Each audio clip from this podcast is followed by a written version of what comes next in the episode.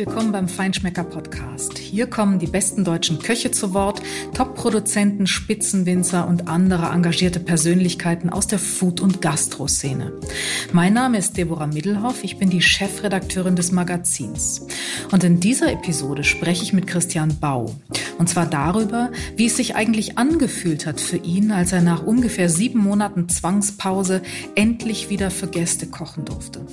Er erzählt, wie es ist, als Weltklasse-Koch Menüs zu verschicken. Und wie er es geschafft hat, alle Mitarbeiter gut durch die Krise zu bringen. Bevor er darüber spricht, danke ich aber noch staatlich Fachingen, der führenden Premium-Marke unter den Heil- und Mineralwassern in Deutschland, für die Unterstützung unseres Podcasts. Das passt nicht nur so gut zum Feinschmecker, weil staatlich Faching als Traditionsunternehmen, wie wir auch, heute erfolgreich Marktführer und dynamischer Vorreiter ist, wenn es um zeitgemäßen Genuss und Lebensart geht. Sondern das passt auch gut zu Christian Bau, der eben zu jenen deutschen Spitzenköchen mit allerhöchstem Qualitätsanspruch gehört. Und ein gutes Mineralwasser ist schließlich immer auch ein Bestandteil eines genussreichen Menüs in Top-Restaurants. Hallo Christian, Christian Bau. Wie schön, dich mal wieder zu sehen, äh, noch Hallo, äh, remote sozusagen, aber ganz bald dann auch wieder echt live. Christian, ähm, du bist wieder am Start und normalerweise bist du einer, auch einer, dessen Tage 16 Stunden lang sind, mindestens manchmal mhm. noch länger. Und du hast einen Alltag, um den dich vielleicht nicht viele beneiden, normalerweise. 200 äh, Prozent Einsatz, manchmal bis zur Erschöpfung, wenig Zeit für Privatleben. Und trotzdem, glaube ich, bist du jetzt wieder ganz froh, dass du diesen Alltag wieder hast, oder? Ach, sagen wir mal so, ich bin froh, dass uns, äh, dass wir wieder Gäste sehen dürfen und dass wir wieder ein, persönliches Zusammenkommen mit vielen lieben Menschen haben und natürlich auch wieder ein, ein totales, ungefiltertes Feedback haben. Ähm, ich sage mal so, ich habe mich das letzte halbe Jahr nicht gelangweilt. Äh, die Tage waren nicht mehr ganz so lang, wie jetzt gerade eben beschrieben. Die waren etwas kürzer und ich habe zum ersten Mal, seit ich im Berufsstand bin, auch das Wochenende frei gehabt, weil wir natürlich etwas ganz anderes die letzten sechs Monate gemacht haben. Aber ähm, wir haben jetzt einen Reset-Knopf gedrückt. Wir haben Gottlob Mitte Juni äh, wieder öffnen können oder öffnen dürfen und äh, haben seither ein voll ausgebuchtes Restaurant. Und ich hoffe, viele zufriedene und frohe Gäste, weil genauso froh sind wir auch. Ne? Es sind, äh, du hast gesagt, ein halbes Jahr, ich glaube, es war sogar fast noch ein Tick länger. Mitte Juni von November, glaube ich, war, war ja im Grunde Schluss, also sieben Monate, ähm, ungefähr gut sieben Monate. Wie fühlt sich das dann an, auch wenn deine Tage vorher gefüllt waren, aber du hast ja etwas anderes gemacht. Wie fühlt sich das an? Was war das für ein Gefühl, als klar war, ihr eröffnet am ersten Tag der Wiedereröffnung die Tür aufzusperren und zu wissen, jetzt kommen die Gäste? Ja, also ich sag mal so, ich bin normalerweise nicht nervös, äh, wenn es darum geht, dass das Restaurant aufgeht. Egal, wer, wenn wir wissen, wer drin sitzt, also welche Persönlichkeit drin sitzt oder ob ein Journalist drin sitzt oder VIP-Gäste oder oder Stammgäste drin sitzen. Also das lässt mich eigentlich Komm, so wichtig sind wir doch gar nicht, Christian. nee, sag mal so, das ist, ich bin jetzt äh, seit dem ersten äh, oder am ersten Achten bin ich 35 Jahre im Job und äh, äh sag mal so, das ist normales Tagwerk und das läuft wie ein Uhrwerk. Ich habe ja auch viele tolle Mitarbeiter um mich herum, die auch schon ein paar Jahre für mich arbeiten und es funktioniert wie ein Uhrwerk. Aber ich muss natürlich sagen, jetzt da, wo wir äh, vor drei, knapp drei Wochen eröffnen durften, äh, war das schon ein besonderer Tag, genauso wie vor einem Jahr auch. Also zeitversetzt vor einem Jahr war dasselbe Spiel schon mal, weil wir diese Situation halt, dieses kompletten Lockdowns und dieser dieser Tatenlosigkeit und diese, in dieser Situation, in der wir waren, das kannten wir alle nicht, ja. Das kannte ich auch nicht, wie gesagt, aus, aus 34 hervorgehenden Jahren. Und äh, nicht zur Arbeit zu gehen, nicht gebraucht zu werden, nicht mit den Menschen um sich herum diese Kommunikation zu führen. Und das alles, was unseren Beruf so, so besonders macht, ja, Dienstleister auch zu sein.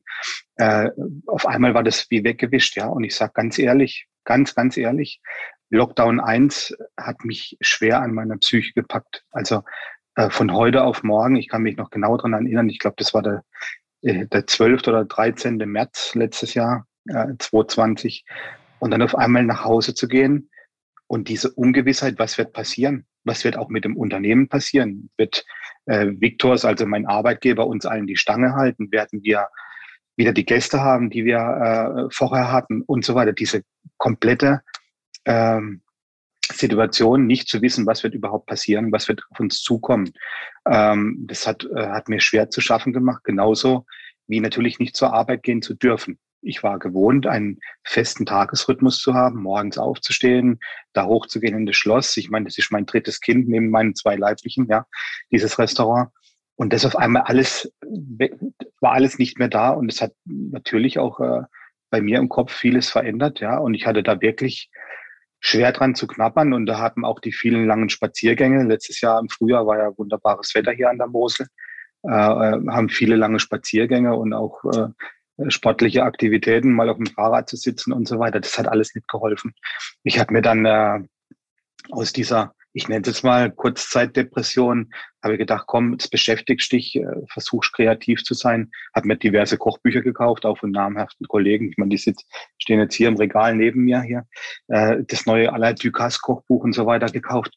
Und Deborah, ich habe bis heute habe die Kochbücher noch nicht mehr aufgemacht die, die, die lagen dann da hier in der Ablage auf meinem Schreibtisch und dann habe ich sie rübergezogen zur Couch und, und äh, ich habe sie, ich hab sie nie öffnen können. Das war so, ich konnte auch nicht kreativ sein ich meine, ich bewundere die Kollegen oder, oder auch Menschen, die in so einer Situation, wenn sie vermeintlich alles weggenommen bekommen, dann kreativ sein können. Ja, mir berichtete der ein oder andere namhafte äh, Kollege und Freund, ja, ich habe da neue Konzepte geschrieben und ich habe da in meiner neuen Speisekarte gefalscht und ich habe jetzt neue Gerichte entwickelt äh, bis zum Ende des Jahres und so weiter. Ganz ehrlich, das kann ich gar nicht, weil ich brauche die Dinge, mit denen ich arbeite. Also es ist nicht nur die Menschen um mich herum, sondern ich brauche die Dinge, also die Produkte, mit denen ich arbeite, die brauche ich vor mir. Ich muss die fühlen, ich muss die riechen, ich muss die anfassen. Dann bin ich inspiriert und ich konnte hier auf meinem Sofa, so schön wie das war, äh, jeden Tag Fernsehen zu schauen und auf meiner Sonnenterrasse äh, abends eine Zigarre zu rauchen und ein Gläschen Moselriesling zu trinken. Das hat mich alles nicht glücklich gemacht. Ja. Und dann haben wir Gottlob äh, im, im Sommer letzten Jahres ja wieder öffnen dürfen und wir waren da alle voller Tatendrang und es war, war super, hat sich auch super angefühlt. Wir haben einen absoluten Rekordsommer gehabt, 2020. Also in den 23 Jahren, wo ich jetzt hier auf Schloss Berg bin, hatten wir noch nie so einen Sommer gehabt, weil die Gäste einem hungrig waren im wahrsten Sinne des ja, Wortes. Ja, also ich sage jetzt mal nicht falsch verstehen diese Aussage, die Haare einem vom Kopf gefressen haben. Also im positiven Sinn, ja. Ich mhm. musste jede Woche gefühlt Champ äh, äh, nicht nur Champagner nachordern, sondern auch äh, äh, Kaviar, Kobe Beef, alles Mögliche. Also es gab no limit. Also die Gäste kamen, großes Menü bestellt und ja, können Sie uns noch 20 Gramm Kaviar drauf machen und haben Sie nicht äh, japanisches Rindfleisch da, weil das Normale genügt uns nicht, ja. Also in dieser Dimension habe ich das noch nie erlebt, ja. Und es war ein absoluter Rekordsommer. Wir mussten viele Weine nachordern, ja, auch große Gewächse, wo uns ausgetrunken worden sind. Also ich meine, ich will jetzt nicht unseriös werden, aber wir haben innerhalb von kürzester Zeit äh, die meisten Flaschen äh, Romane Conti ausverkauft. Also von dem Weingut Romane Conti, was ja in Burgund das teuerste Weingut ist. Und äh, in dieser Dimension habe hab ich das in Deutschland noch nie erlebt. Und äh, das war, das hat sich auch fantastisch angefühlt. Die Mitarbeiter haben funktioniert und dann kam eben dieser Lockdown 2. Und ich bin ehrlich gesagt wieder in dieselbe Depression verfallen ab dem 1. November äh, wie im März 2020. Äh, ich bin wieder hier gesessen, habe gesagt, was mache ich, äh, was mache ich hier und was habe ich falsch gemacht. Ich habe mir dann klar, ich war ja nicht schuld daran, dass es Nein, natürlich zu, diesem. Mhm. zu diesem Zustand kam. Und trotz alledem muss ja der Mensch, der Kopf als auch der Körper, ja, der diese Abläufe alle gewöhnt sind, der auch feste Zeitrhythmen hat, wann stehe ich auf, wann gehe ich zu Bett, wann bin ich müde, wann bin ich erschöpft und wann auch nicht. Ja das ist ja mein Körper alles äh, gewöhnt, ja. Und ich konnte nicht damit umgehen. Ja? Und dann habe ich dann nur zu meiner Lebensgefährtin gesagt, die ja auch äh, in, äh, auf Schlossberg arbeitet, habe gesagt, wir müssen etwas tun, weil ich habe im November schon das Gefühl gehabt, obwohl es uns die Bundesregierung ja versprochen hatte, dass wir vor Weihnachten wieder öffnen dürfen. Ich habe gesagt, ich habe das Gefühl, das wird einfach nichts, ja, weil wir hatte täglich im Fernsehen die Zahlen gesehen, die mhm. waren ja dann immer noch steigend und so weiter. Und äh, ich habe gesagt, wir müssen etwas tun. Und dann hab, bin ich auch dann zum ersten Mal auf mein Unternehmen herangetreten und habe gesagt, äh, an meine Geschäftsleitung, an die oberste Firmenleitung, habe gesagt, lasst uns irgendwas machen, To-Go-Service, Boxen-Service. Und die haben das natürlich verneint im ersten Moment. Wieso? Wir sind hier eine 900 Seelengemeinde Und hier zum To-Go, to Pick-up, äh, da kommt niemand hierher. Die Grenzen waren ja annähernd zu und Luxemburg herrschte mhm. ja auch ein Lockdown.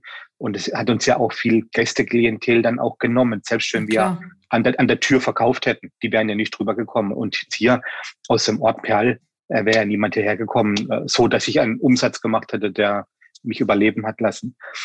Und dann, äh, wo sich dann halt, äh, wo absehbar war, Weihnachten wird nichts äh, im neuen Jahr, wird, wird auch nicht sofort der Stadt kommen, habe ich dann am Silvesterabend nochmals meine Geschäftsleitung kontaktiert. Äh, ich meine, wir sind ja sehr familiär und freundschaftlich verbunden äh, mit meinen Ownern und habe gesagt, bitte, bitte, bitte, lassen Sie mich etwas machen. Ich stelle Ihnen ein Konzept auf und äh, ich mache Ihnen einen Plan, ein Budget, was ich vorhabe und äh, äh ich, ich möchte nicht nur ein Teil meiner Mitarbeiter, sondern natürlich auch für mich eine Perspektive haben. Ja. Und äh, lange Rede, kurzer Sinn, ich durfte dann äh, in den ersten zwei Januartagen äh, ein Budget machen, einen Plan machen, habe dann auch gesagt, was ich gerne tun möchte. Habe dann gesagt, hör zu, äh, wir machen das so, dass wir annähernd auf einen Wochenumsatz kommen und ich hole am Anfang nur fünf Köche äh, zurück aus der Kurzarbeit und, und, und zwei, drei Service-Mitarbeiter. Und äh, ja, da, da draus, aus diesem kleinen Konzept, was wir dann da geschrieben haben, ist halt eine riesengroße Erfolgsstory geworden. Also die wir uns selbst nicht erträumen haben lassen. Äh, wir haben dann einen Menüservice gemacht, äh, eine Baubox haben wir sie genannt, aus mhm. marketingtechnischen Gründen, Baubox, haben da auch Aufkleber und Verpackungsmaterialien uns alles, alles bestellt. Haben das also, denke ich mir, schon sehr, sehr seriös und auch sehr auf einem hohen Niveau äh, versucht, direkt anzutreiben.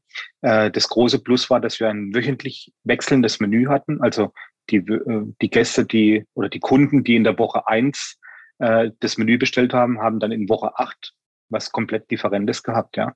Und, es gab ja äh, kaum, sage ich mal, Kollegen aus der absoluten Spitze, die das gemacht haben. Insofern, das war ja noch ein weiterer sozusagen äh, Pluspunkt genau. und der den Bedarf und die Begehrlichkeit auch deutlich gesteigert genau. hat. Absolut, absolut. Äh, ähm, wieso das so war, kann ich nur bedingt nachvollziehen. Ich möchte jetzt hier aber auch niemand kritisieren. Aber ich glaube, das muss so, auch jeder für sich selbst entscheiden. Das muss jeder für ne? sich selbst ähm, entscheiden. Klar, manchmal entscheiden auch Unternehmen im Hintergrund ja mit, ja, oder federführend, ja. Und äh, der, der, der Ausführende, also sprich der Koch oder Küchenchef, ist gar nicht der Entscheidungsträger für solche Dinge, ja. Also war ja in meinem Fall auch ähnlich so. Ich musste ja auch erstmal mein Unternehmen fragen. Aber nachdem ja, klar war. Wenn ich da, wenn ich da mal, wenn ich da einhaken darf, das ist ja eine spannende Frage, weil ähm, in der Tat ist es ja so, wenn du oder wenn jemand wie du in der absoluten Spitze kocht, auf diesem wirklich Weltniveau, in der Weltspitze. Und du bist nicht nur ein Perfektionist, deswegen unter anderem bist du auch so gut, wie du es bist. Du bist auch jemand, der eine, mit einer ungeheuren Ästhetik arbeitet. Das ist ja vielleicht auch gar nicht so einfach. Als du jetzt dich entschieden hast, wir machen die Boxen, hast du da nicht drüber nachgedacht, wie sieht denn das um Gottes Willen bei den Menschen zu Hause auf dem Teller aus? Meine Gerichte. Weil ich hätte Albträume bekommen vielleicht. Komischerweise habe ich mir niemals Gedanken darüber gemacht. Wirklich nicht. Weil ich, ich habe in dem ganzen Konzept, was ich geschrieben habe und dann meiner meinen Owners, Ownern vorgestellt habe, hat es überhaupt keine Rolle gespielt, sondern ich wollte eines haben. Ich wollte mir treu bleiben in den Produkten, die wir verarbeiten und äh, in die Box reinmachen. Also sprich nur das Beste vom Besten.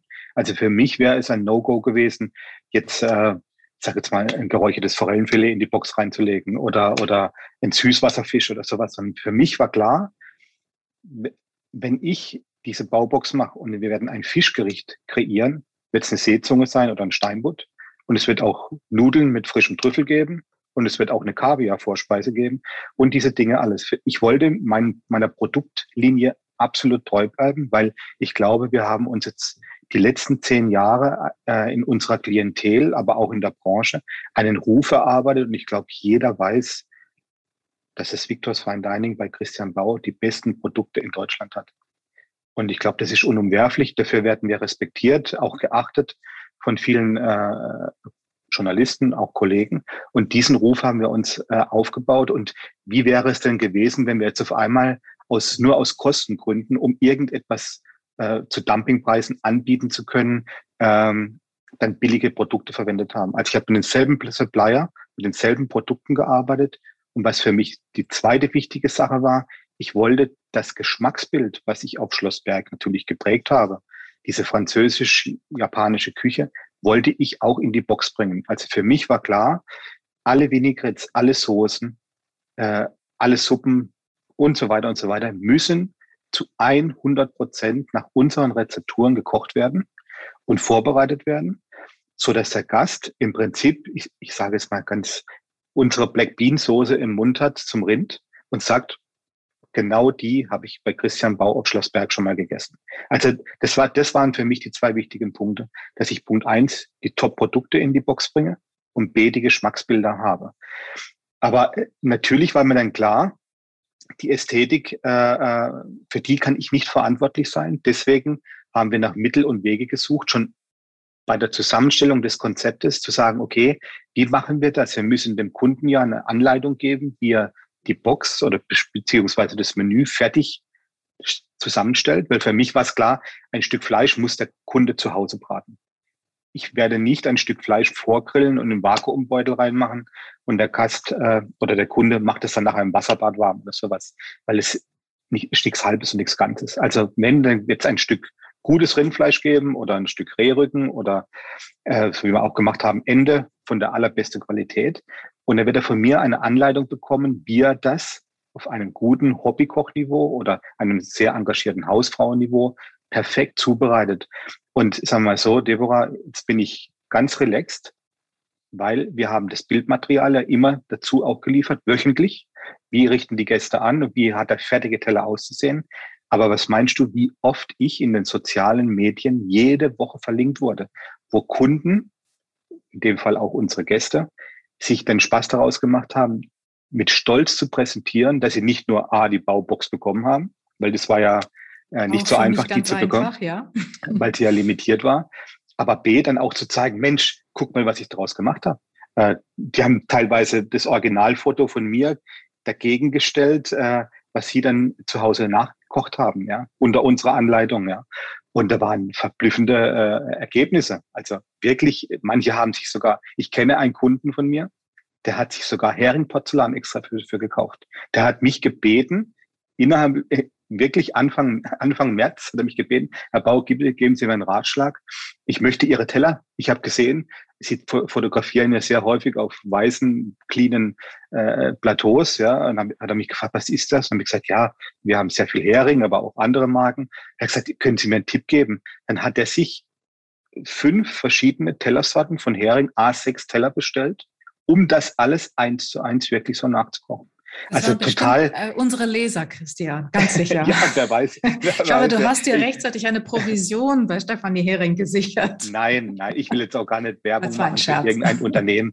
Ja, es war natürlich nein, aber kleine Anekdote. Nee, aber ja, eben, das zeigt, wie, wie, wie engagiert auch die Leute waren, aber auch, was ich grandios fand, wie dankbar die Leute waren für das, dass wir ihnen, ich sage es jetzt mal ganz profan, Schlossberg nach Hause bringen konnten. Ja. Und äh, ähm, am Anfang haben wir gedacht, okay, wir machen fünf und ich gehe jetzt mal wirklich in die Internas. Äh, ich will jetzt da nicht undiskret werden, aber äh, am Anfang dachten wir, wir machen 75 Boxen pro Woche und da kommen wir so auf den Wochenumsatz und äh, schaffen das dann mit, wie gesagt, fünf Köchen und die Nina Mann äh, und meine Assistentin, die die, die die Bestellungen annimmt.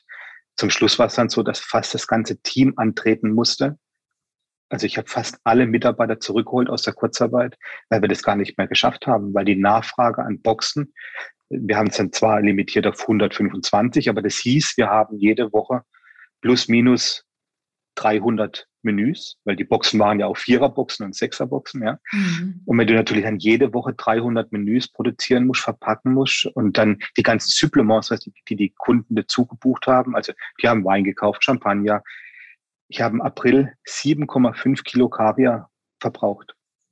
Wahnsinn. Also das ist unfassbar, ja. Also unfassbar. Das hätte ich mir niemals erträumen lassen, ja. Aber sag mal so, ich denke, um jetzt das natürlich auch zu, zu zitieren, was einige deiner Kollegen geschrieben haben, ich glaube, wir haben uns halt mit dem, was wir getan haben, komplett abgehoben. Äh, von dem, was, was Mitbewerber oder, oder, oder, oder viele Kollegen angeboten haben. Wir haben halt was geschaffen, was nicht nur extremste Begehrlichkeiten äh, äh, in Deutschland äh, äh, fabriziert hat, sondern wir haben halt einfach auch unumwerfliche Qualität rein, äh, reingebracht mhm. in die Box. Und ich meine, ähm, ich nenne jetzt mal einen Namen, weil äh, Äh, er hat auch eine Box bestellt, Jürgen Dollase. Ja, ich meine, äh, äh, jetzt kann man über Jürgen Dollase sagen und denken, wie man will, aber der Mann versteht ja etwas von gutem Essen und von guten Produkten und äh, letztendlich äh, hat er die Kochwelt maßgeblich ja auch die letzten 20 Jahre in Deutschland mit beeinflusst oder, oder auch äh, mit begleitet. Und der hat dann auch hier drüber geschrieben, ganz unabhängig. Ich meine, ich habe dem Mann nicht hier einen 100-Euro-Schein mit reingelegt, sondern der hat die unabhängig bekommen und hat geschrieben, das ist eine Box im nächsten Level. Eigentlich musste man da draußen Geschäftsmodell machen, einen lebenden Kochkurs, ja, äh, fortwähr fortwährend, ja, und er würde sich freuen oder fände es auch interessant, wenn es nach Corona das, dieses äh, Engagement weiterhin gäbe, ja, weil er das natürlich hochspannend findet und natürlich äh, haben wir darüber auch nachgedacht, äh, äh das vielleicht zu tun, aber sagen wir mal so, wir sehen das jetzt natürlich jetzt, wo die Türen bei uns wieder auf sind. Wir würden weder die Infrastruktur noch die Zeit dafür haben, diese Dinge weiterzuführen. Das ist ja das eine, Christian, aber das andere, und das führt uns jetzt wieder zurück, sozusagen zum, zum Anfang ein Stück weit. Das andere ist ja auch das, wie es sich anfühlt. Ähm, das Kochen ist das eine, die Gastlichkeit ist das andere. Auch Gastgeber sein, Gäste glücklich machen und vielleicht auch persönlich zu sehen, wie glücklich man sie macht. Es ist ja schon was anderes, ob du auf Instagram die Bilder siehst, die zwar stolz präsentiert werden, aber es sind eben die Bilder, die Bilder und nicht die Menschen. Und das ist ja letztlich auch das, wo du eben auch heute sagst, ja, es ist nicht nur die Infrastruktur, die wir gar nicht haben, sondern es ist eben auch dieses Gefühl, das tatsächlich live zu erleben. Und du hast vorhin ja gesagt, ähm, eigentlich seist du nicht aufgeregt, aber da an diesem ersten Tag ähm, irgendwie wahrscheinlich schon. Wie hat's denn sich nun angefühlt, tatsächlich, das erste Mal wieder ins Restaurant zu gehen oder an der Tür zu stehen und die ja. Gäste zu verabschieden, die völlig ja. hin und weg sind? Also zunächst einmal muss ich dazu sagen, ich war wirklich so, so, so positiv nervös, dass ich die Gäste sogar begrüßt habe. Ich bin an der Tür draußen gestanden. Also das mache ich ja normalerweise nicht. Du hast geguckt, ob sie äh, wirklich kommen. Nee, aber ich wollte, ich wollte das Feeling haben. Ja, ich meine, es war dann auch wirklich so, äh, wir haben um 19 Uhr das Restaurant geöffnet und an dem Tag, ich, ich weiß, weiß noch, es war ein Samstagabend vor drei Wochen, äh, war wirklich wunderschönes Wetter. Und gefühlt um 18.30 Uhr saß unsere Sommerterrasse voll. Also wir haben so eine kleine Aperitivterrasse mit äh, roundabout 24 Stühlen, ja. Und die saß um halb sieben voll, weil es die Leute auch nicht erwarten konnten. Und äh, ich bin dann wirklich an der Treppe gestanden und habe natürlich manchen Leuten zugewunken, aber die waren dann auch so, ja, vor Freude außer sich, dass ich eigentlich dann auf die Terrasse musste, sondern eigentlich, was ich niemals tue, aber dann von Tisch zu Tisch gehen musste, die Leute begrüßt habe und äh, das war schon ein richtig gutes Feeling. Hey, es geht wieder los und, und die Leute sind glücklich und die, die Leute sind aufgeregt, wie wir selbst auch. Aber ich sagte ja um 19.05 Uhr, als dann äh, ich in meiner Küche stand und meine Runde gemacht habe, wie gesagt, was ich normalerweise nie mache im Vorfeld, äh, dann hat es mich ganz schnell eingeholt, weil dann war der Stress so groß.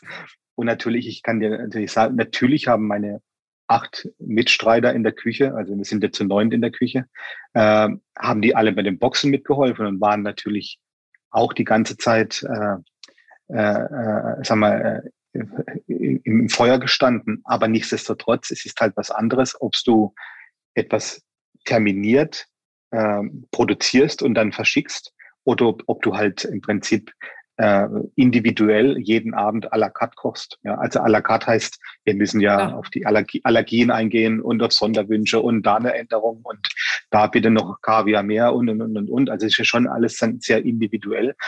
Und äh, da mussten wir uns nach sieben Monaten, wo wir gar nicht so gekocht haben, auf einmal wieder komplett umstellen. Und es war für uns also auch eine riesige Schufterei. Also das lief auch nicht ganz reibungslos der Gast hat es nicht gemerkt Natürlich. oder die Kunden mhm. überhaupt nicht, ja. Aber für uns, weil diese Abläufe, die meine ich damit, liefen mir drei Wochen, es musste wieder jeder so sein, sein Pöstchen und seine, äh, seine äh, Bewegungen wieder finden, ja, weil unsere Küche ist ja sehr beengt, äh, bau, baulicherseits, weil es natürlich in einem äh, historischen Objekt drin ist. Die Küche ist relativ klein und, und sehr beengt und da mit neun Mann in der Küche zu stehen, da müssen die Abläufe stimmen. Jeder muss sich so bewegen, in diesem Turnus, äh, wie er es beigebracht bekommen hat.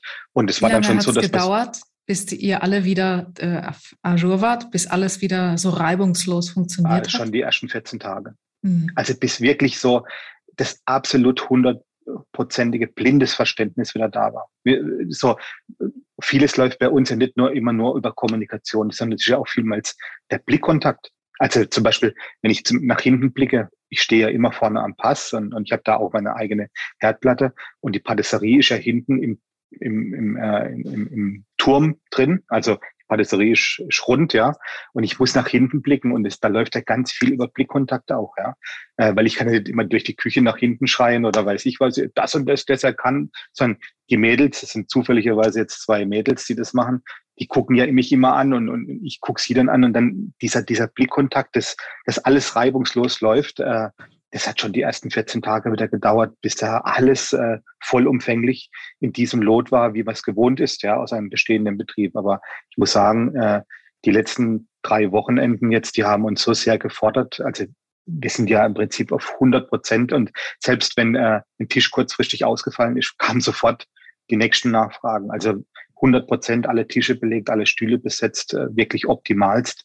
Und äh, es war auch von dringender Notwendigkeit, dass wir diesen Turnus sofort wieder rein, dass wir das sofort wieder rein, wie eine eingespielte Fußballmannschaft, dass das sofort wieder funktioniert. Ansonsten könnten wir auf dem Niveau Probleme bekommen. Ja. Absolut. Aber die, die, die Tatsache, dass du äh, nach 14 Tagen, jetzt sind äh, drei Wochen, vielleicht schon, die ihr wieder am Start seid, ähm, noch immer nicht wieder angekündigt hast, dass du zu den Boxen zurückkehrst, beruhigt mich ja ehrlicherweise und zeigt auch so ein Stück weit, dass es doch irgendwie was anderes und letztlich auch vielleicht das Erfüllendere ist, oder? So zu kochen, auch wenn der Stress ein anderer und sicherlich größer ist. Ja. Also für mich ist das natürlich die Erfüllung, ganz klar. Also ich meine, Gastlichkeit ist letztlich durch nichts ja, ja. zu ersetzen, ich schon bin, gar nicht ich, durch Vakuumbeutel.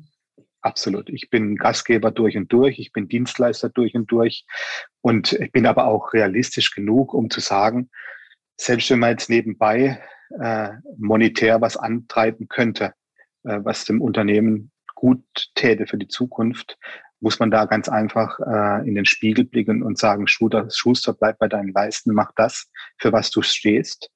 Wenn ich irgendwann mal keine Lust mehr darauf hätte, wäre das sicherlich ein Geschäftsmodell, über was man nachdenken könnte. Aber wie gerade eben schon im ersten Satz erwähnt, ich bin Gastgeber durch und durch und ich möchte dieses Prickeln auch jeden Tag zu haben, jeden Tag neue Dinge zu erleben. Ja, das ist natürlich sehr viel Mühe und äh, sehr viel Arbeit, manchmal auch sehr viel nicht nur Stress, sondern natürlich auch sehr viel Ärger manchmal, ja.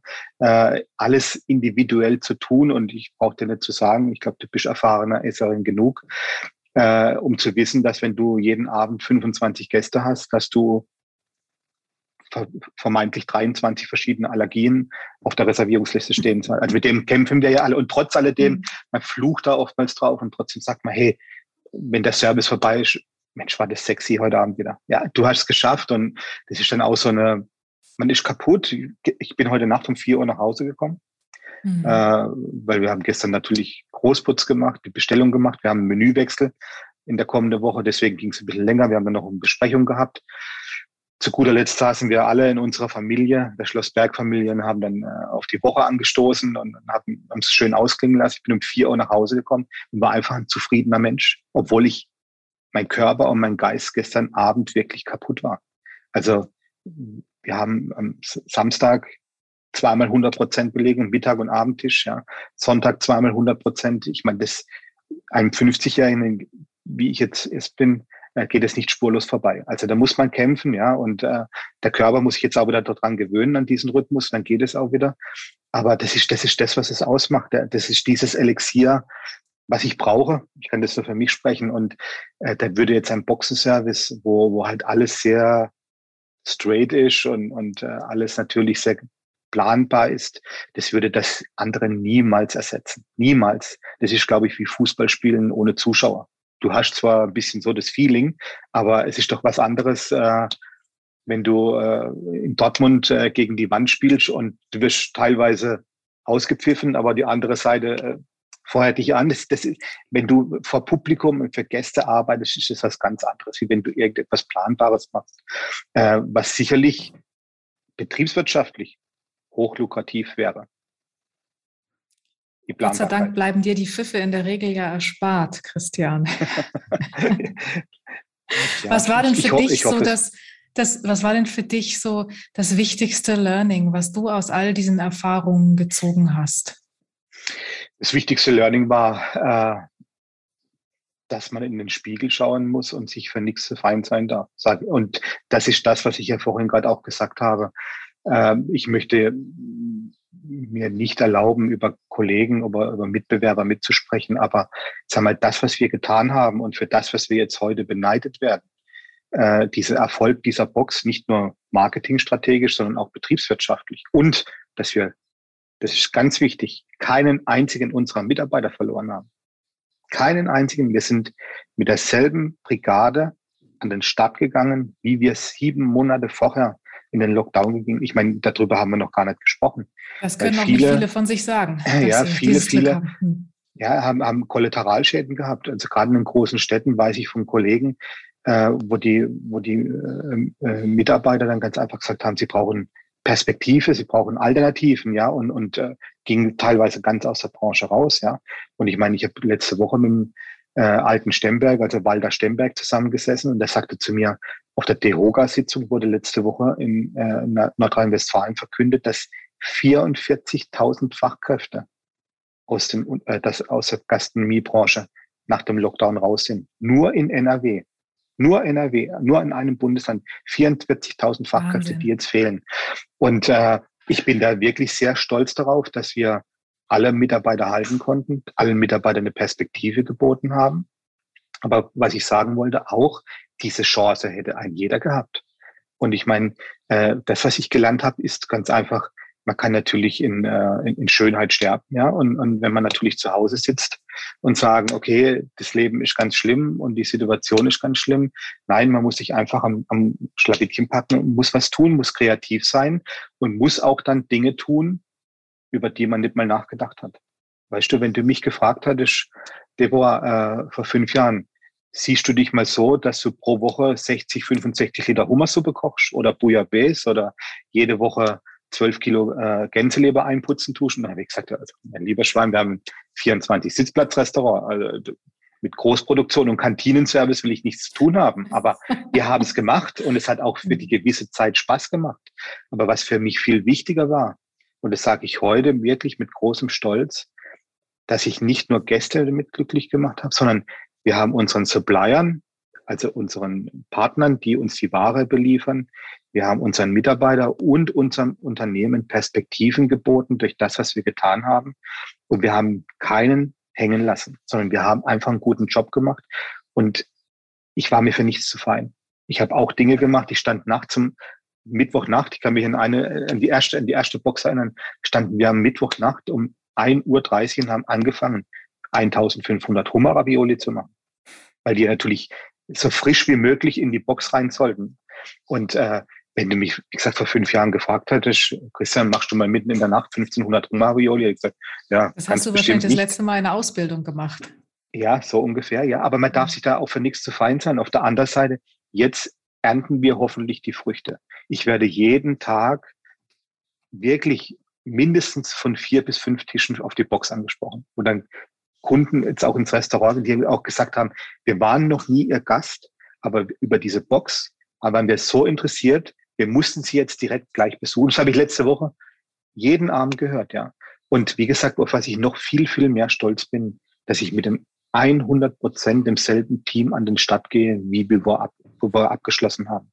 Und ich glaube, das können einfach nicht viele äh, von sich behaupten. Und ich habe jetzt auch nicht die riesen Kündigungswelle wie manch einer, der dann aufgeschlossen hat und dann gleich in der ersten Woche zig Kündigungen bekommen haben von äh, Mitarbeitern, die abgeworben worden sind oder weiß ich was.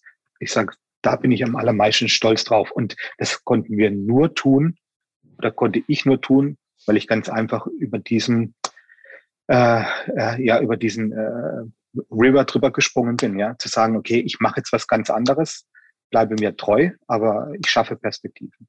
Mhm.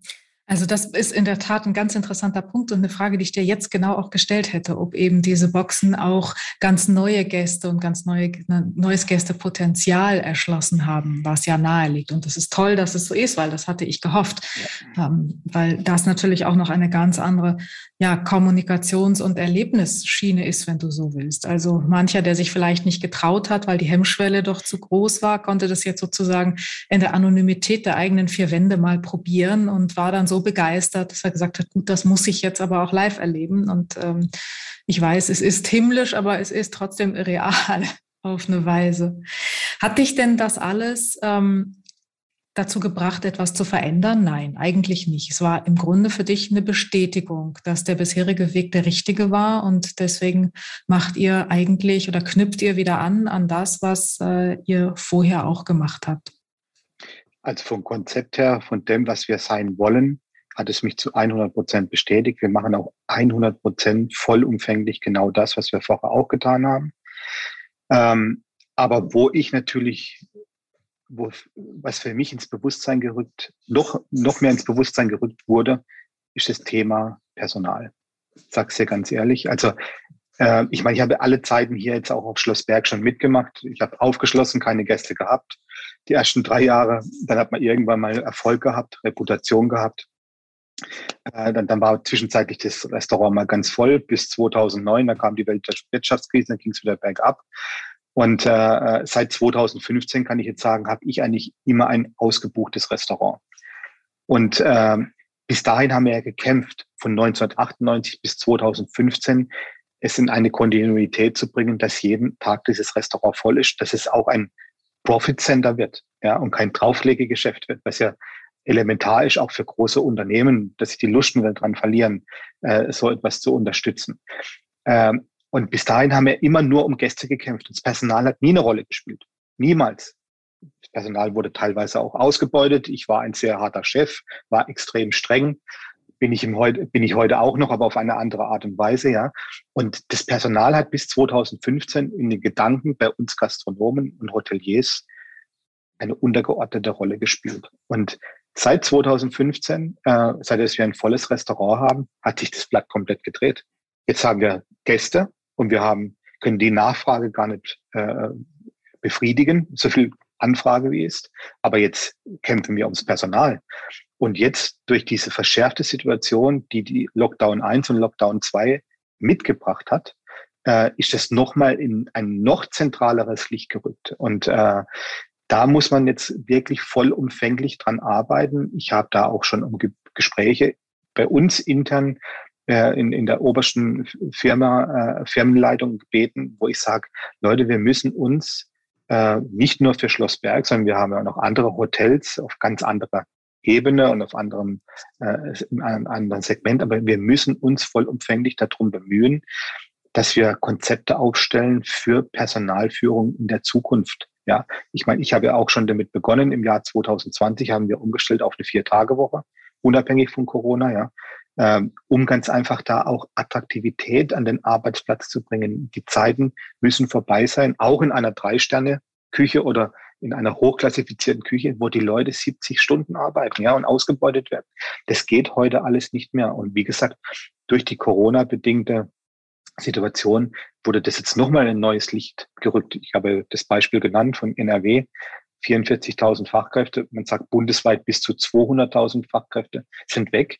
Und sagen wir, die Gäste sind aber da. Richtig. Und wir müssen Und, uns da unglaubliche Gedanken machen, was mhm. wird passieren. Das, das stimmt. Ähm, ich sprach tatsächlich auch äh, jetzt kürzlich mit, mit Sascha Stemberg, der sagte, das sei ein Tsunami, der da auf die Branche zurollen würde. Und äh, in der Tat, das glaube ich auch. Was wir aber erleben oder was, was ich sehr raushöre in den Gesprächen, alle die, die eigentlich vorher schon sich genau darüber Gedanken gemacht haben und die vorher schon Konzepte für ihre Mitarbeiter hatten, die ähm, sich über Arbeitszeiten Gedanken gemacht haben, die auch über an der Bezahlung gearbeitet haben, die überhaupt über die gesamte Arbeitssituation Und es gibt ja auch noch viel mehr Möglichkeiten. Viele haben was gemacht und all die, die tatsächlich vorher schon viel getan haben, die stehen jetzt gut da und konnten ihr Personal halten.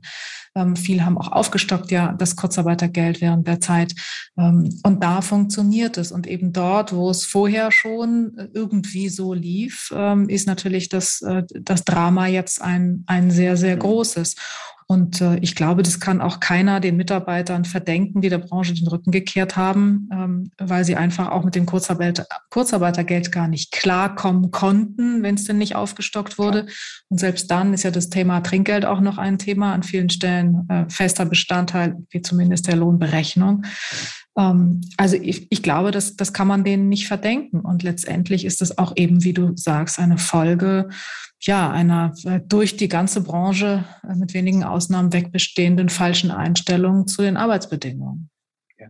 Aber Deborah, äh, lass mich bitte eine Sache sagen. Ich meine, es gibt viele Maßnahmen, die ein Arbeitgeber, ich, ich sehe mich ja nur als Vertreter des Arbeitgebers. Meine Angestellten, äh, genauso wie ich, wir sind die Angestellte einer großen Aktiengesellschaft von Victor. also daher bin ich nicht derjenige, der den Lohn bezahlt. Aber ich bin der Vertreter, ich bin der Betriebsleiter da oben im Schlossberg und es gibt Maßnahmen, die kann ein jeder Betriebsleiter oder beziehungsweise für die bin ich der Chef personifiziert jeden Tag. Da kommt der Spüler zu mir mit dem Problem, genauso wie äh, der Restaurantmanager, ja, und, und sagen, Chef, können Sie das und das für mich tun? Oder ich brauche nochmal eine Lohnabrechnung. Chef hier, Chef da. Aber es gibt viele, viele Maßnahmen, die kosten ja nicht einmal Geld. Ich sage dir ein Beispiel. Ich meine, wir haben drei WhatsApp-Gruppen. Eine für die Küche, eine für den Service und eine natürlich für die Gesamtheit. In jeder WhatsApp-Gruppe bin ich natürlich drin.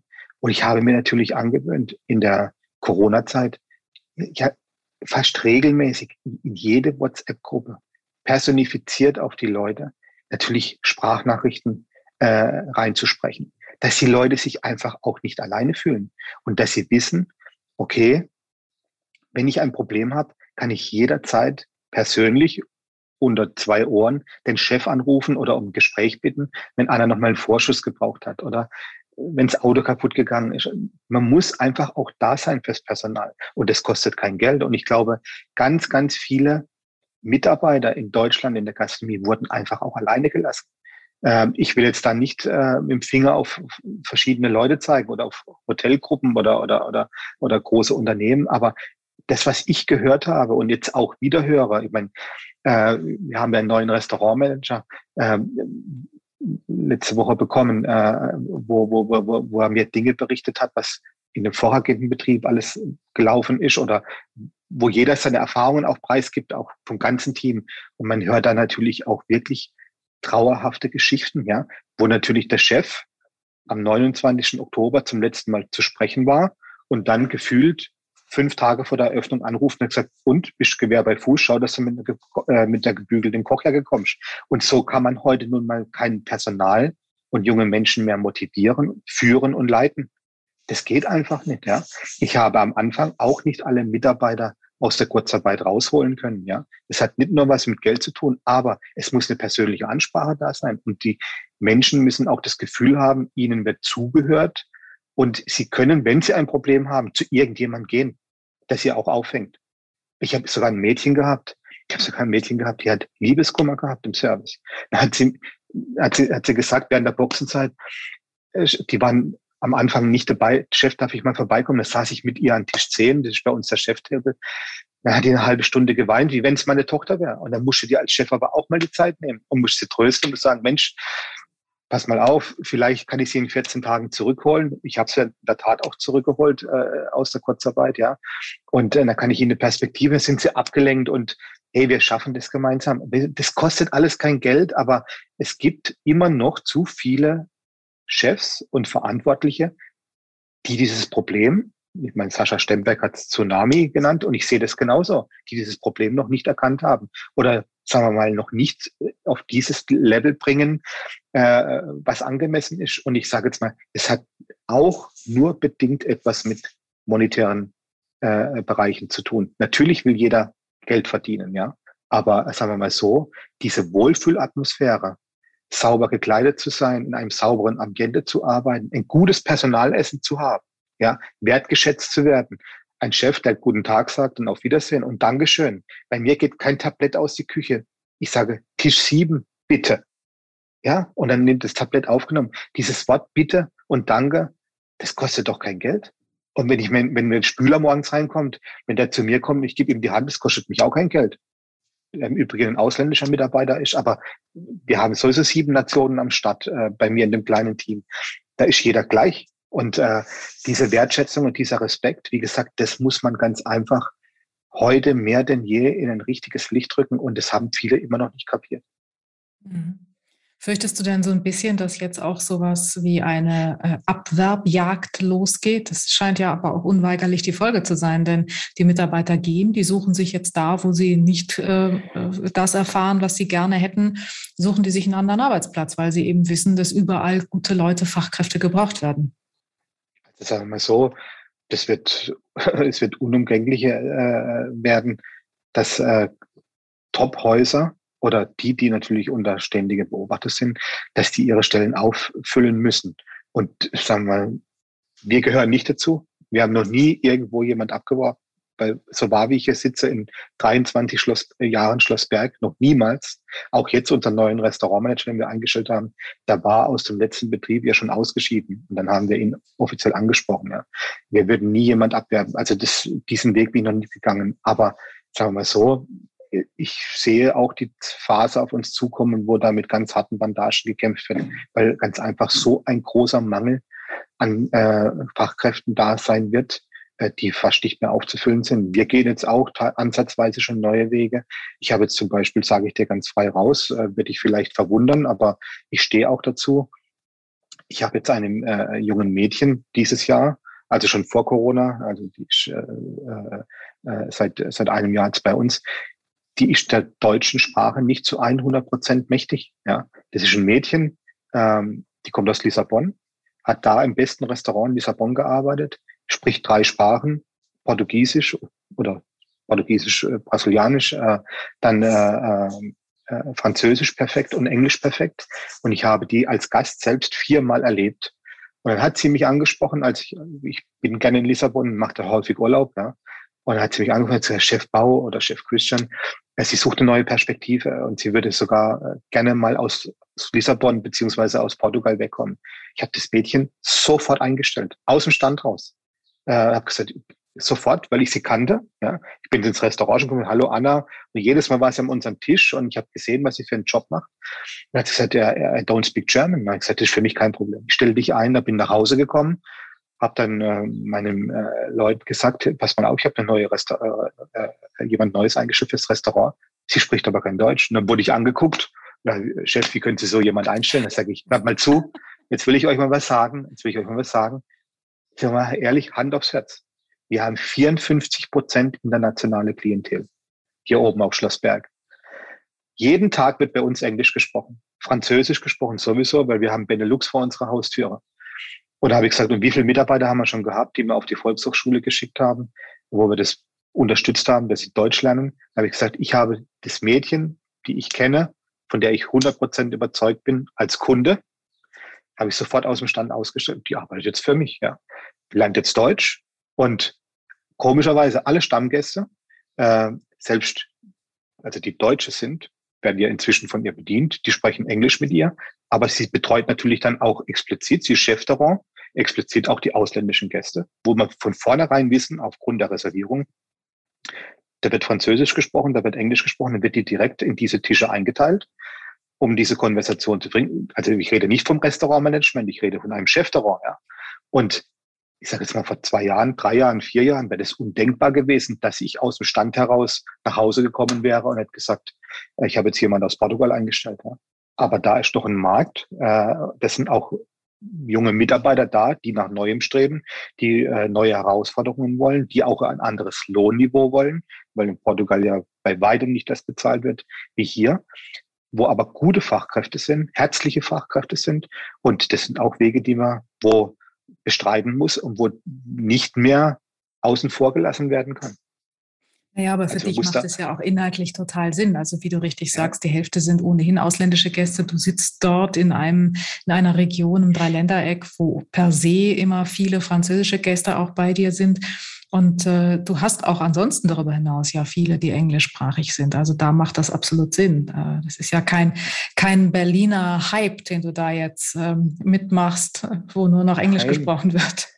Um, um das geht es überhaupt nicht. Und ich meine, das Mädchen, also die Anna, so heißt sie, ist ja auch angehalten, Deutsch zu lernen. Und wir sprechen auch mit ihr Deutsch und alles drum und dran. Aber nochmal, vor Jahren wäre es ja undenkbar gewesen, dass du aus dem Urlaub zurückkehrst und sagst, so, ich habe jetzt eine, eine Fachkraft, die der deutschen Sprache nicht mächtig ist, in einem deutschen Restaurant als auf dem Land. Wir reden eben nicht von Berlin oder von München oder Frankfurt. Und äh, da wurde ich im Unternehmen erstmal mit großen Augen angeschaut, wo ich ins Human Resource Management gegangen bin und gesagt, ja, hier, neue Mitarbeiterin, bitte Arbeitsvertrag hinschicken. Wie Portugal, äh, kann die überhaupt Deutsch? Und er gesagt, nein, kann nicht Deutsch. Dann wurde ich erstmal so angeschaut, ja, aber wir müssen da auch, da müssen wir neue Wege gehen. Sowohl die Kundschaft muss es begreifen oder akzeptieren, dass es so ist, ja. Aber auch wir müssen da als Gastronomen neue Wege gehen, weil, ich sage jetzt mal, genauso wie wir uns der Globalisierung im Gästesegment geöffnet haben, müssen wir uns jetzt unumwerflich auch der Globalisierung im Personalmanagement äh, der Sache öffnen. Absolut. Das ist vielleicht mit das wichtigste Learning, was du auch in Sachen Flexibilität äh, mitgenommen hast. Wenn ich das jetzt alles so höre, wie blickst du in die Zukunft? Ähm, gut gerüstet. Man weiß ja, ich will jetzt nicht schwarz malen, aber noch nicht so richtig, wie das Jahr weitergehen wird. Ähm, wir sind alle Optimisten und hoffen, dass es gut gehen wird. Aber so ein bisschen schwingt das ja auch mit. War es das jetzt oder kommt da noch was? Wie fühlst du dich jetzt so? Also im Moment ist natürlich wieder eine riesen Euphorie da, genauso wie es letztes Jahr auch da war. Und ich blicke jetzt natürlich Stand heute ein bisschen zuversichtlicher in die Zukunft, weil wenn natürlich, sag mal, ich sehe das ja im eigenen Team, äh, große Impffortschritte machen. Und wir hoffen alle, oder ich bin da auch sehr optimistisch, dass natürlich durch das Impfen äh, ein gewisser Schutz vorgegeben ist, äh, der uns natürlich sagen wir, besser leben lässt. Wenngleich ich denke, dass diese Pandemie nachhaltig die Welt verändert hat und auch noch werden wird. Ja. Ganz, ganz bestimmt. Ich sehe an unseren Gästen, das kann ich jetzt nach drei Wochen sagen, ähm, es ist ein großes Vakuum da, diese Lust zu genießen. Es ist aber nicht diese Euphorie vollumfänglich da, wie sie letztes Jahr da war. Letztes Jahr war zweieinhalb Monate Lockdown. Und ich habe dir berichtet von diesem Rekordsommer, wo uns die Kaviardosen und der Champagner ausgegangen ist, was nie vorkam, 20 Jahre zuvor nicht. Das ist dieses Jahr nicht der Fall. Die Leute kommen, die bestellen auch alles das große Menü. Also gestern, ich glaube, äh, wir haben gestern Mittag neun Tische gehabt, gestern Abend auch voll gehabt, äh, wenngleich waren es nur acht Tische, wenn wir eine Tafel noch hatten. Ähm, bis auf einen Tisch haben alle das große Menü gegessen. Aber man merkt am Weinkonsum und genauso an den Toppings, dass da eine sehr große Zurückhaltung da ist. Die Leute genießen es, aber mit großem Bedacht. Also diese Euphorie, dieses No Limit, so wie letztes Jahr da war, wo man ja noch gar nicht mit der Situation umgehen konnte, äh, das ist nicht da. Und ich glaube, die Leute wissen, dass es noch einen, einen weiteren Schlag geben könnte. Und ich glaube, letztes Jahr war halt einfach so, wir müssen das Leben genießen und koste es, was es wolle. Wir durften in den Urlaub gehen, Vollgas, Vollgas, Vollgas. Und dieses Jahr ist mit großem Bedacht und mit, mit einer, ich sage jetzt mal, angenehmen Zurückhaltung, was den Konsum anbelangt. Also zumindest den monetären Konsum, also das, was über die Maße Geld kostet. Ja. Also man ist da deutlich bedachter geworden. Und äh, darauf müssen wir auch reagieren. Ich habe am Anfang, ich sage es ganz frei raus, äh, habe ich ja schon meine Kaviar und auch, es gibt jetzt im Moment auch wieder frischen Trüffel aus Australien, den schwarzen. Habe ich erstmal in der ersten Woche gedacht, ja, deckst dich mal richtig ein. Das wird genauso wie vor zwölf Monaten sein. Und war dann etwas überrascht, dass es eben nicht so war. Wie gesagt, alle essen das große Menü. Viele nehmen die Weinreise, aber die Romane Contis, die bleiben im Moment im Keller. Der Kaviar ist auf ein normales Maß, ein gesundes Maß zurückgegangen, ja. Und der Trüffelkonsum auch, ja. Woran glaubst du, liegt das? Es ist wahrscheinlich weniger die Angst, äh, die eine existenzielle ist oder Existenzsorgen? Ist es ähm, eine neue, ich sag mal, neue Achtsamkeit auch ein bisschen? Also bewusster glaub, genießen? Nein, das hat nichts mit bewusstem Genießen zu tun, glaube ich nicht. Ich glaube, da ist Vorsicht geworden. Also ich glaube, äh, jeder weiß, spätestens nach diesem zweiten langen, harten Lockdown, den Deutschland ertragen musste und wo auch viele Fehler gemacht worden sind, ja, äh, mhm. dass es, dass es viele noch mal runterholen kann, ja. Und ich glaube, so dieses No Limit, ich gebe jetzt einfach Gas ohne Ende, ja, so wie es letztes Jahr mal war. Ich glaube, äh, da ist mehr Bedachtsamkeit äh, momentan zurückgekehrt. Und ich glaube, da ist schon auch Angst dabei, dass es einen Rückschlag geben kann. So mhm. beurteile ich das jetzt, aber bitte, das ist ganz äh, individuell, wie ich das jetzt betrachte.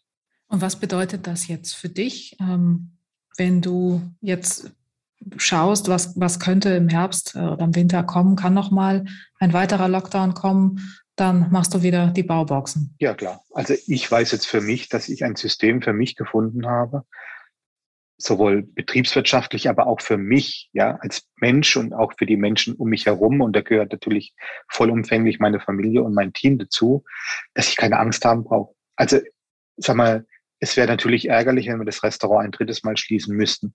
Aber ich würde sofort wieder auf einen anderen Modus umfallen, äh, umschalten. Sofort mit dem ersten Tag. Und aufgrund dessen, dass wir das ja bis zum letzten Tag und bis zur letzten Box, bis zur letzten Minute so richtig gelebt haben und auch gut geliefert haben, würden jetzt, glaube ich, ein zweites Mal auch die Gäste wieder sofort in Anspruch nehmen und auch sofort auch wieder auf, auf, auf uns äh, zukommen. Ja. Und äh, das lässt mich natürlich ganz ruhig schlafen. Also ich bin guten Mutes, was das Betriebswirtschaftliche, was die Gäste anbelangt, was das Restaurant anbelangt. Ich bin sehr achtsam, was das Thema Mitarbeiter äh, anbelangt. Also da muss man viel tun. Da kann man nicht genug tun. Ja. Und wie gesagt, das hat nicht nur was mit monetären äh, Dingen zu tun, sondern man muss da ganz einfach seine Leute pflegen und äh, das ist einem noch bewusster geworden und ich hoffe, es bleibt auch lange in meinem Bewusstsein, ja, äh, dass ich meine Leute äh, noch mehr gut behandle und auch wertschätze und fördere, weil das, wenn man in so einem Trott drin ist, das ist ja in Familienbeziehung genau dasselbe. Ja, manchmal geht man aus dem Haus, ohne seinem Partner vorher ein Küsschen gegeben zu haben. Ja, das sind so kleine Dinge und es muss einem einfach jeden Tag ins Bewusstsein, nein, das muss sein. Das soll auch so sein und es darf auch so sein. Und es sind dann Dinge, wo man sich selbst auch wieder dran erinnern muss, jeden Tag aufs Neue, auch in den Spiegel schauen muss. Wie gesagt, betrieblich gesehen bin ich sehr, sehr optimistisch. Äh, was das Thema Personal angeht, müssen wir alle dran arbeiten. Wir haben für uns, kann ich nur sagen, die Weichen richtig gestellt. Ja, und äh, aber da müssen wir weiterhin hart daran arbeiten. Und das fordert viel Kraft. Absolut. Christian, um in deinem Fußballbild zu bleiben, du bekommst von mir natürlich keine Pfiffe, sondern eine Laola-Welle. Gottes Willen. Und ich, äh, ich bin sehr hören. sicher, dass äh, du, dass ihr tatsächlich gut aufgestellt seid. Sollte es nochmal ein, einen weiteren Break geben. Aber wir sind optimistisch. Wir hoffen, dass es jetzt alles sich gut entwickelt, dass die Impfungen so weit genau. fortschreiten, dass es dann auch äh, vernünftige und angemessene, maßvolle Entscheidungen gibt, sollte es nochmal notwendig sein, äh, irgendwie zu reagieren. Christian, ganz herzlichen Dank für deine Offenheit Sehr einmal gerne. mehr und für diesen unglaublich eindrucksvollen Einblick in deine Gedanken und in deine Zeit, die du erlebt hast. Dank dir sehr. Sehr, sehr gerne. Hat mir viel Spaß bereitet und äh, ich hoffe, dass auch durch meine offenen Worte, äh, dass es die Branche ein bisschen Gehör findet und äh, dass sich da auch äh, jeder, ich sage das jetzt nicht mit erhobenem Zeigefinger, aber dass sich ein jeder das, äh, den Spiegel vors Gesicht hält und natürlich da auch das Beste daraus zieht. Absolut. Vielen Dank, Christian. In diesem Sinne. Ich danke. Das war wieder eine Folge des Feinschmecker Podcasts. Noch mehr Themen und Tipps rund um Spitzenköche, die besten Restaurants, Produkte und Trends gibt es im Magazin, jeden Monat neu im Zeitschriftenhandel und natürlich auf feinschmecker.de. Und Ganz neu, jetzt auch als Videotutorial mit Spitzenpatissier Marco de Andrea. Der zeigt, wie beliebte Klassiker perfekt gelingen. Auch das auf feinschmecker.de und YouTube. Dieser Podcast wird produziert von Podstars bei OMR.